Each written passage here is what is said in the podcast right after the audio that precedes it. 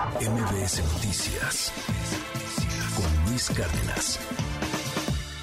Tengo en la línea telefónica de MBS Noticias, le aprecio mucho que me tome la llamada telefónica en este día a Rubén Cruz, periodista independiente. Ayer, Rubén, te atacaron, te atacaron a, balazos estás bien, estás, estás con vida, lo puedes contar y creo que eso de entrada es lo más importante. Te mandamos un abrazo.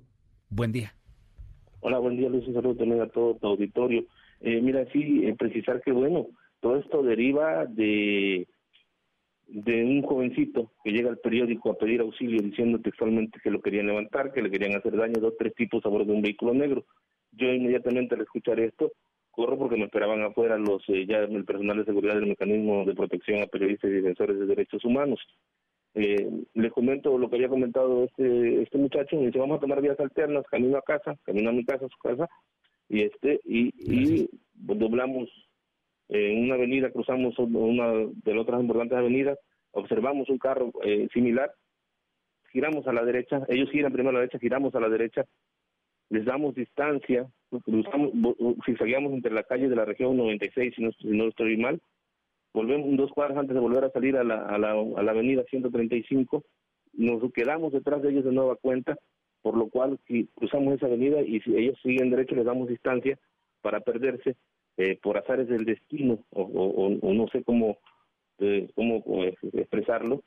Cuando giramos a la izquierda, ellos ya están estacionados y debajo del vehículo. Giramos a la izquierda y quedamos, en cuanto giramos a la izquierda, ya están abajo del vehículo, estacionados. Es donde uno de ellos camina hacia el vehículo con lo que mi escolta detecta es un arma de fuego, camina hacia el vehículo en que yo me encontraba y él eh, en ese momento eh, pues comienzan las detonaciones y ya me pongo a resguardo. El impacto que tiene el video panorámico es el que realiza mi escolta eh, al ver la inminente amenaza, ¿no? Entonces, este, pues eso es en realidad lo que lo que sucedió. Yo estoy siendo mesurado en cuanto al tema, que, que, sean las autoridades quienes se encarguen de investigar quién es este jovencito que, que llega al periódico a mencionar esto. No es como un, un, un gancho, en realidad es una víctima, bueno, que se aclare. Y pues por esa situación estoy siendo mesurado al mencionar si es un ataque o no, estoy siendo quizá, digo, siendo optimista. O sea, quizá, no era hacia ti directamente, o algo así. Ajá.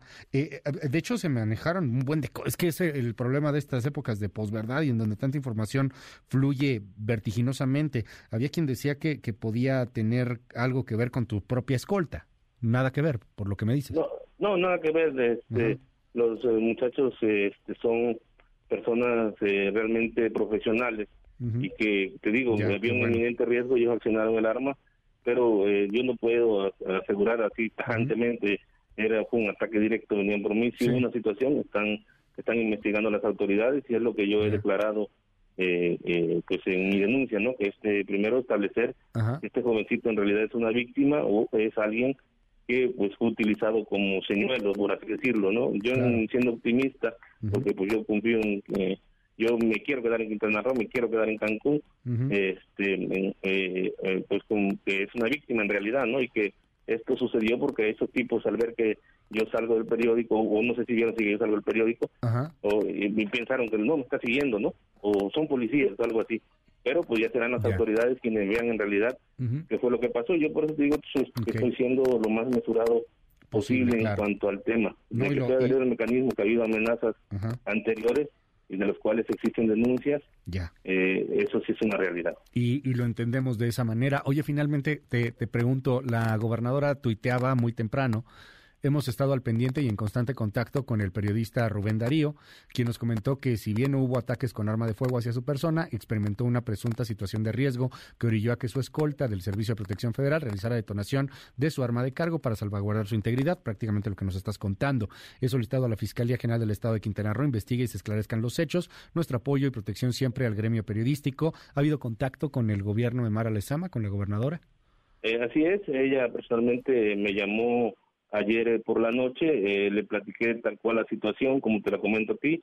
Eh, hoy ya después de rendir mi declaración, de hablar con el personal de seguridad, de hablar con mi familia, este pues ya con más calma, más sereno, eso es lo que te estoy comentando. Y pues señalarte que obviamente mi familia pues se encuentra temerosa, ¿no? Yo estoy siendo muy optimista, mi familia, mi esposa es quien realmente pues tiene mucho miedo, este, a pesar de que ha vivido conmigo muchos años, pues experimenta crisis y pues yo trato de mantenerme optimista y confío en, confío en que se esclarezca este, este, este hecho. Gracias Rubén por esta comunicación, por estos minutos y, y qué bueno que qué bueno que estás bien, qué bueno que lo podemos hablar y lo podemos platicar. Cuídate mucho, va va un abrazo y todo el apoyo. Muchas gracias, hasta luego. MBS Noticias con Luis Cárdenas.